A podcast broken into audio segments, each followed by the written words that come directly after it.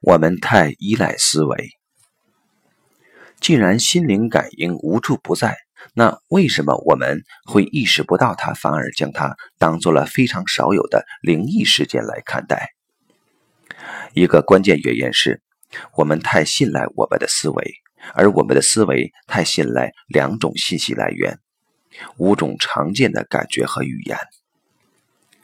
五种常见的感觉即视觉、听觉、嗅觉、味觉和触觉，而除此以外的感觉则被我们称为第六感。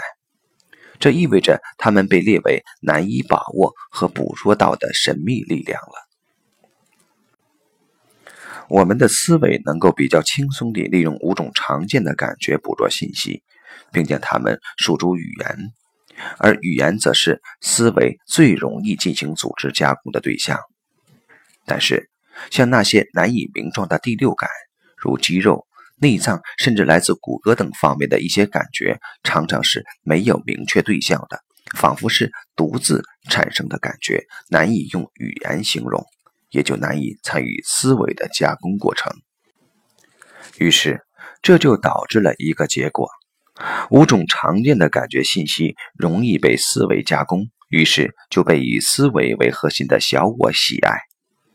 小我可以掌握这些信息，从而给这些信息下了一个判断，很清晰、很明确。但是，所谓的第六感的信息难以被思维消化，这挑战了小我的“我能理解一切、左右一切”的控制感，因而小我给这些信息下了另一个判断：模糊。混乱、莫名其妙，并进一步排斥他们。随着年龄的增长，我们的思维能力会越来越强，组织加工信息的能力也越来越强。这令我们越来越依赖思维，也就是越来越依赖来自五种常见感觉捕捉到的信息和语言，同时也越来越远离所谓的第六感，越来越远离人与人之间更普遍。更常见的心灵感应，但是由思维组成的小我就宛如一道又一道的墙，将我们彼此割裂开来，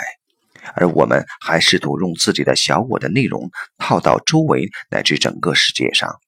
这进一步造成了他人即地狱的处境。结果，我们不仅孤独，还惧怕关系。如果投入关系，其中一个动力也是为了实现自己的自恋幻觉。